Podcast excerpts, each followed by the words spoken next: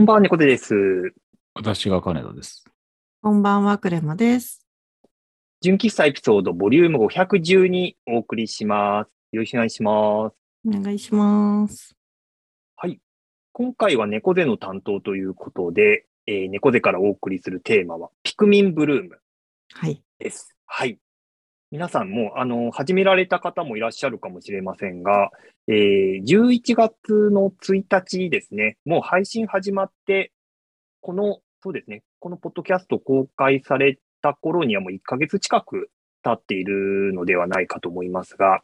はい、えー、ピクミンブルームでございます。あの、ポケモン GO と同じ、あの、ナイアンティックと任天堂が共同開発した、まあ、ピクミンという、あの、任天堂の人気キャラクターがいますけれども、そのピクミンを、まあ、えー、使った、まあ、位置情報を使ったゲームになりますと。ポケモン GO と厳密にはいろいろと違うところはあるんですけど、基本的には位置情報を取って、えー、まあ、ピクミンを育てていく。ピクミンを、まあ、連れて歩くことはできるんですけど、まあ、その、ピクミンの苗っていうのがありまして、こう、花瓶みたいなのがあるんですけど、それを持って、まあ、歩いて、歩いた歩数が規定の値に達すると、そのピクミンが苗からこう育って、まあ、こう生まれるっていう、そういう仕組みになっています。うんあとは、その、まあ、いろいろとそのピクミンを、なんかフルーツのエキスで育てたりだとか、あとその、まあ、ピクミンのその頭の上にこう花が咲くんですけど、その花を摘んで、なんて言いたいですかね、その花咲かじいさん的な感じでこう、花を巻きながら歩くみたいなことができて、で、それをすると、またなんかいろいろとこう、特典的なものが手に入ったりだとか、なんかそういう感じの、えーゲームになっていると。まあ、概要はそんな感じです。で、そのピクミンブルームが、まあ、もともとそのポケモン GO と同じ配信元、開発元だったんで、同じような感じのゲームなのかなと思ってたんですけど、結構思ってた以上にのんびり平和なゲームだなっていうのが僕の印象なんですけど、うんうん。クレマさん、あの、ピクミンブルームやられてますけど、どうですか、そのあたり？そうですね。私、戦うのとか好きじゃなくて、うん。なんか先週も話したんですけど、その、なんか悪意みたいなのとか、繊維っていうのがすごい嫌なので、のんびりさはすごくいいのと、うん。あと、猫背さんとフレンドになってるんですけど、うん。あのーなんだろう、過剰なやりとりがなくていいなって思ってます。うん。うん。なんか相手がどれぐらいのレベルなのかっていうのと、あの、うん。言葉をつけない、勝手に生成されるハガキを送り合うことはできるんですけど、うん。なんか元気みたいなのを書いたりとかしなくていいっていうのが、距離感が心地いいなって思ってますね。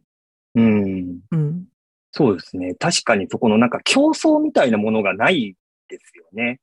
まあ、あの、まあ、レベルで張り合う人がひょっとしたらいるかもしれないけど、うん。あの、フレンドにな、まあ、その、フレンド登録して、まあ、その、やり取りできる内容っていうのが、基本的にはポストカードを送るっていうことだけができて、うん。で、ポストカードには特にメッセージをこう付加することはできない。ただなんか絵はがきみたいなものが、まあゲームを進めていくと、あの手に入るんですね。なんかピクミンがその、なんだろう、多分お使いって言って、その、なんかママップ上にそのフルーツが落ちてたりするんですけど、それをその遠く離れたところにあるフルーツをピクミンたちに取っていかせる、そのお使いに出すことができ、できるんですよね。で、お使いから帰ってきたときに、一緒にその絵はがきを持って帰ってきてくれることがあって、で、そうするとその近所のなんか神社とかで、ポその、えー、ピクミンたちがなんか記念撮影してるような、多分なんか写真どこから撮ってきてるか、まあポケモン GO と同じ仕組みだとは思うんですけど、そこの、まあ神社とかの写真の上に、そのピクミンたちが合成された写真が、まあポストカードとして送られてきて、で、それを、あの、集めたポストカードを、そのフレンドに送ることができるっていう、まあそういう仕組みになってるんですけど、まあなんかそれも、結局なんかこういうとこに行ったんだっていうこと以外は特に伝わらない感じになっていて、なんかそこも、そうですね、なんか過剰なやりとりがない。本当にもうポストカードのやりとりと相手のレベルぐらいしかそのフレンドが何やってるかっていうのは特に伝わらないっていう作りになっているし、あと何でしょうね、その、まあ、ポケモン GO と比べてみると、ポケモン GO だとそのポケモンを育てて、その技を覚えさせて進化させてみたいなのがあるので、で、最終的には、そのポケモン同士で戦わせるとか、えー、その、より強いポケモンと戦わせるみたいな。で、最終的に倒してみたいな。なんかそういう、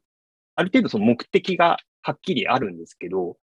その、ピクミンブルームの場合って、ピクミンを育てて、えー、集めてっていうところは、一応ぼんやりとした目的はあるんですけど、ピクミン自体は、そんなに種類がないん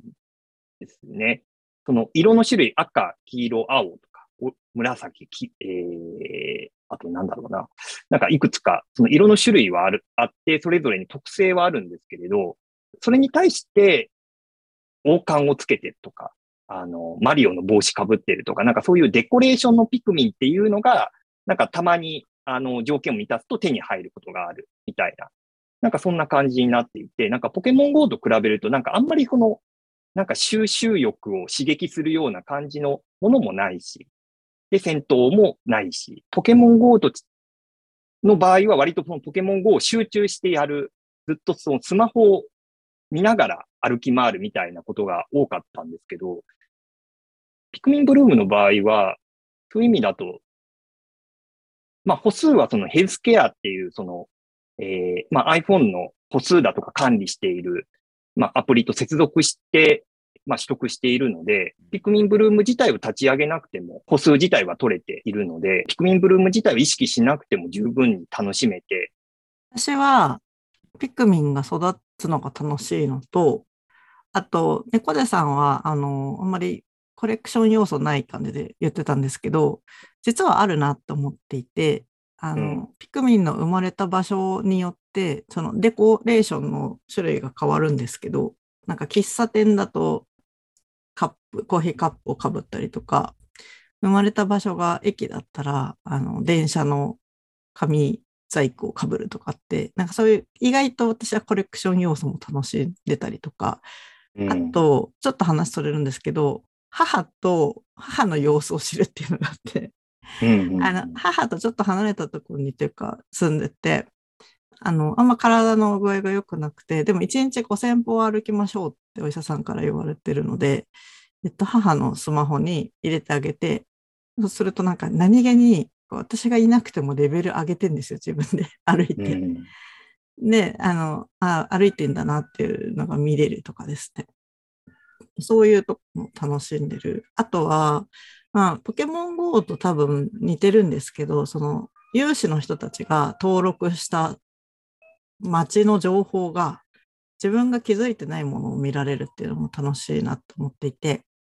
なんかその道の、細い道の奥の方に神社があるとかって、歩いてるだけだと気づかないんですけど、そのピクミンブルーム上だとそこの神社にお花が咲いてたりとか芽が出てたりとかして、あそこ見に行こうかなっていう風な、そのアクションを起こすきっかけにはなってるなって思ってます。私の楽しみはそんな感じかな。なるほど。どうですか、金田さん？僕やってなくて、まあ、僕ドラクエウォークだけやってるんですけど、もう2年ぐらいやってるのかな。うん、でもね、あのー、基本的にはもう、あれなんですよ、起動したものほったらかしなんですね。で、歩いてる時にも自動で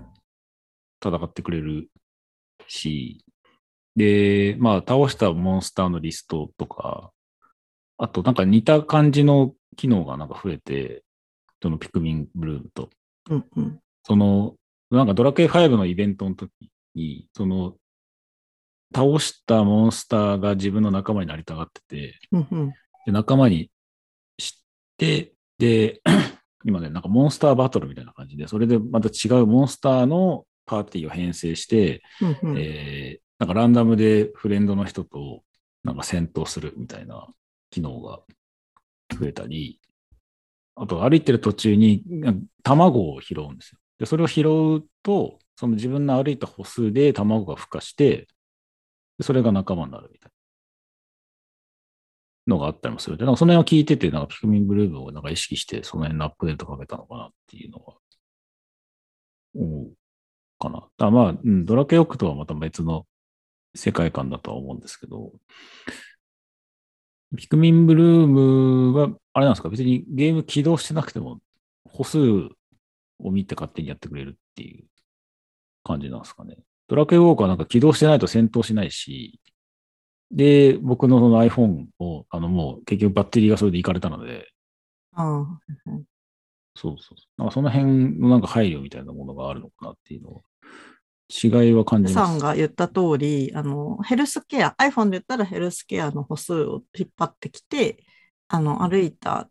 ものに応じてフルーツとかくれたりするっていうのはベーシックにはできるけど、なんか歩いてる時に、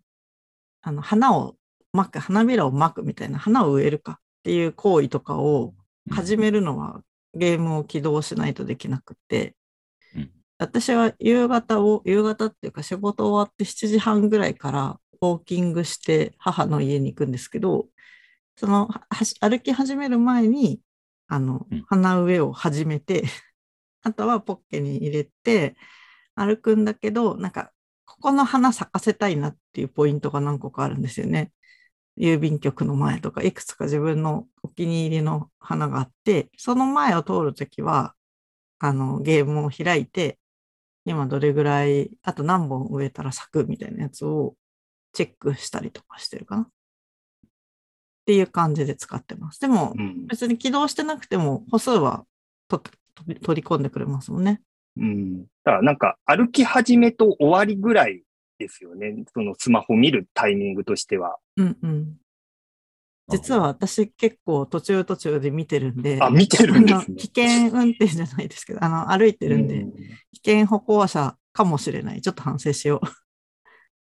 なんかドラクエウォークもなんかスライムを育てるじゃないですけど、うん、歩いた歩数によって、と、あとなんかタッチした場所にある、なんか、えっと、ポイン回復ポイントみたいなものがあるんですけど、そこにこう属性があって、その例えば、えっと、葉っぱの属性のやつを多く、えー、タッチしていると、何歩か歩いたときに、えー、スライムが、その頭から芽が出たようなスライムに変化したりとか、うん、っていうのはあったりはしますね。多分それはあのゲーム起動してなくても、うん、歩数でなる、ある程度の成長みたいなものはなんかある気がする。その、うんうん一日な、うん、えっ、ー、と、今週分の、えーと、歩数を達成しましたみたいな画面はあったんで、うん。その辺は似てるのかなと思います。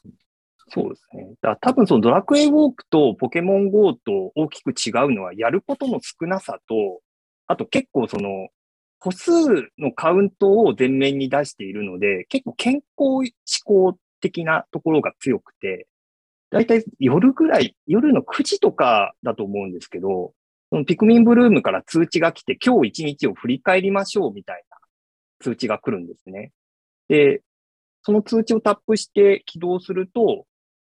今日一日歩いた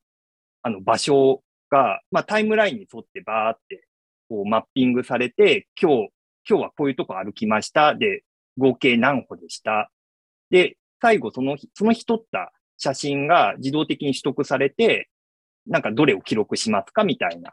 最終的にそのなんかライフログみたいなものが最終的にできて、それを記録しておしまいみたいなのが、なんか一日の締めに必ず入るようになっていて、なんかその、まあポケモン GO も、その、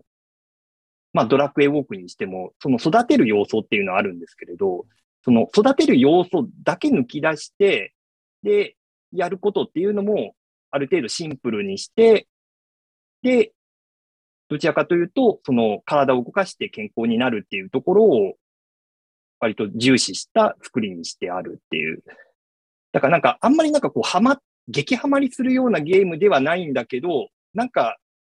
ゆるく続けられるのがなんか魅力だなと個人的には思っていたんですが、えー、クレマさん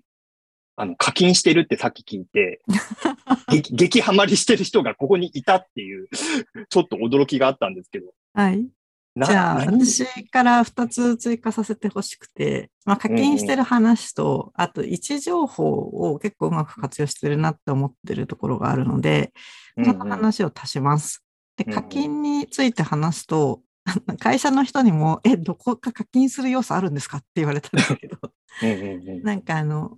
まあ、とにかく私よく歩くんですよ、すごく。だいたい1日1万歩内外を歩くんですけど、そうすると、どんどんどんどんピクミンの苗が育っていくんですけど、うん、の、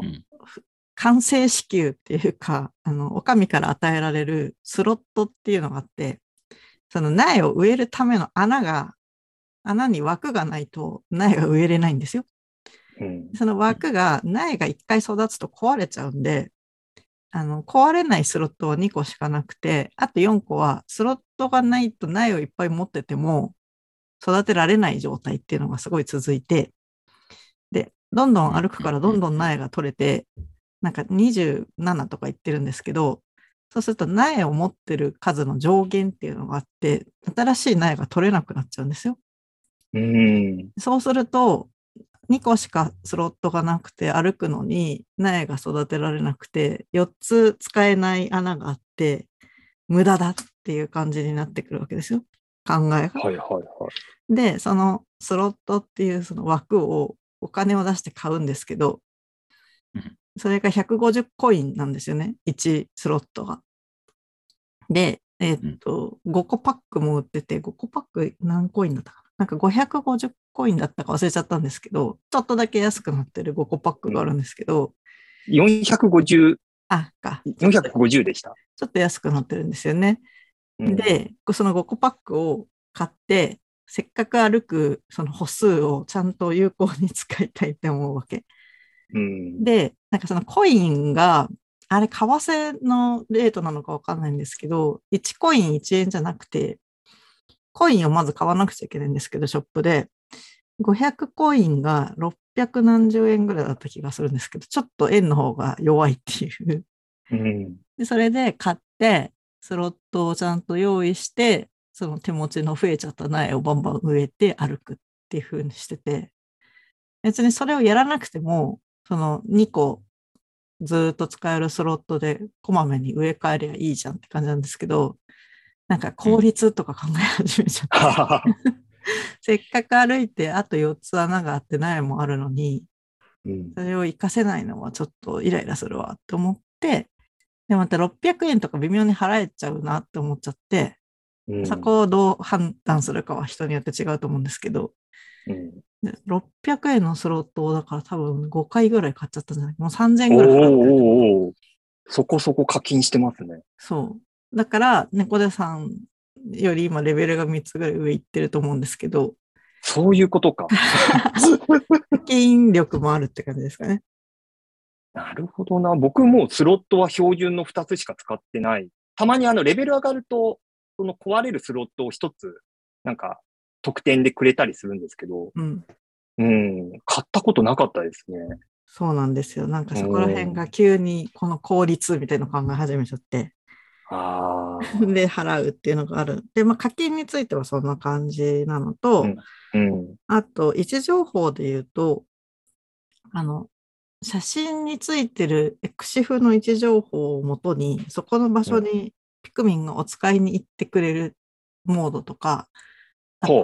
前に行った場所をにお使いに戻るっていう瞬間があって、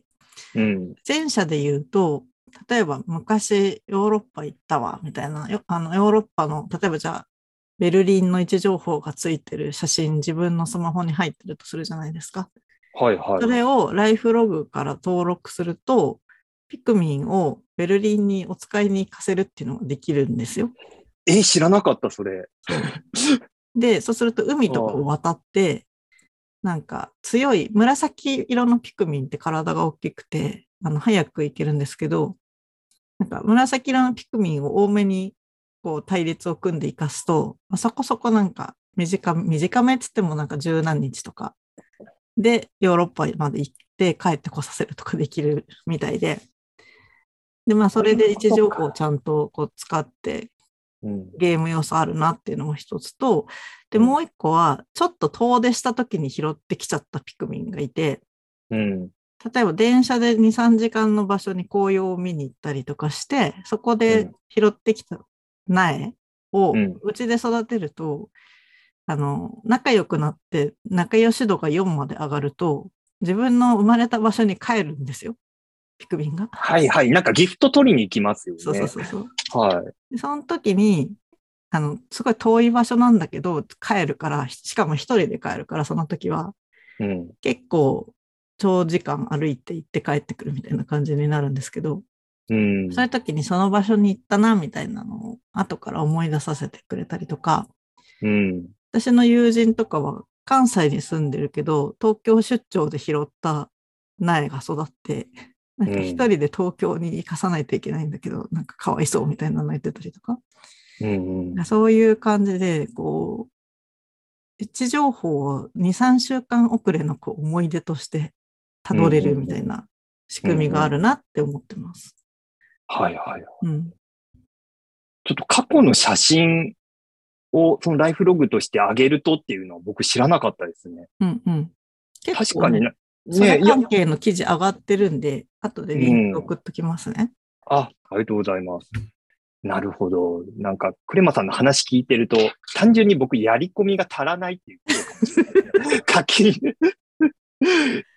だ多分、そこの、あまりルールとかやり込みの要素っていうのを知らずにのんびり楽しむっていうのもできるし、ある程度なんかそこの仕組みを理解すると、結構そこの、あの、遠出させるとか、なんかそういうところも含めて、あの、よりこう深掘りして楽しめるところもあるっていう、なんかそういうことなのかもしれないですね。うん。やり込むと、やり込み要素はいろいろ見つかるけどっていうのもやっぱあるかもですね。うん。うん、ちなみにうちの奥さんも最近始めたんですけど、うんうん、あの、その育てたピクミンに一人一匹ずつ、あの、名前をつけて、うんうん、あの、めでるっていう遊び方を今してるので、うんうん、全然、全然前に進まない。かわいい。あなんか、人それぞれ、あの本当に育てる効率を目指したり、えー、より遠くにあるか、あの、お使いに出したりみたいなところで楽しんでる人もいるしっていう。うん、うん。だからまあ、あのー、そういう意味では、人それぞれの楽しみ方ができる、そのシンプルな作りゆえに、あのー、そこの幅が広いゲームかなとも思うので、もし、あのー、ちょっとその位置情報のゲームって、特にポケモン GO がかなり複雑なものにどんどんなってきているから、ちょっととっつきにくいところがあるかもしれないんですけど、そういう意味では、ピクミンブルームはすごくハードルが低いゲームだと思うので、ぜひちょっと気になっている方がいたら、あの、試しに遊んでみてください。はい。では、ちょっとだいぶちょっと長くなってしまいましたが、そろそろお時間なので締めたいと思います。それでは皆さん、おやすみなさい。おやすみなさい。あ、間違えた。